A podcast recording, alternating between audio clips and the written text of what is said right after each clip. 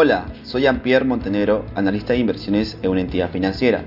En esta oportunidad les hablaré sobre las inversiones ASG en AFPs y América Latina 2021. Las inversiones ASG por sus siglas A de ambiental, la S social y la G de gobierno corporativo es invertir en empresas que otorguen una licencia social para seguir operando en el futuro, y su resiliencia se ha demostrado en la pandemia 2020. En el plano de beneficios, esto será una gran oportunidad para los emisores de deuda corporativa latinoamericanos que cumplan dichos criterios SG, ya que actualmente hay una mayor demanda de fondos sostenibles globales, además de obtener un costo de fondeo más bajo.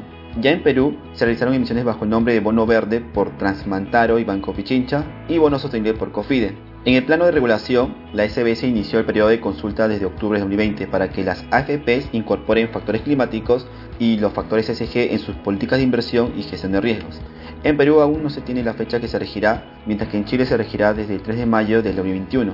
En este ejemplo, el 35% de los activos de prima AFP cumplen con los criterios SG y se espera que la cifra llegue a 60% para el 2021. En el plano de estrategia, de acuerdo al reporte anual Global Sustainable Investment Alliance, se tiene 7 estrategias de inversión sostenibles usadas por los inversores institucionales, siendo las principales escaneo negativo, segunda, integración ACG y tercera, compromiso cooperativo. La primera, la estrategia de escaneo negativo, es seleccionar fondos o compañías con prácticas basadas en los criterios ASG, mientras que la segunda estrategia de integración ASG alude a la integración de criterios ASG en el proceso de inversión.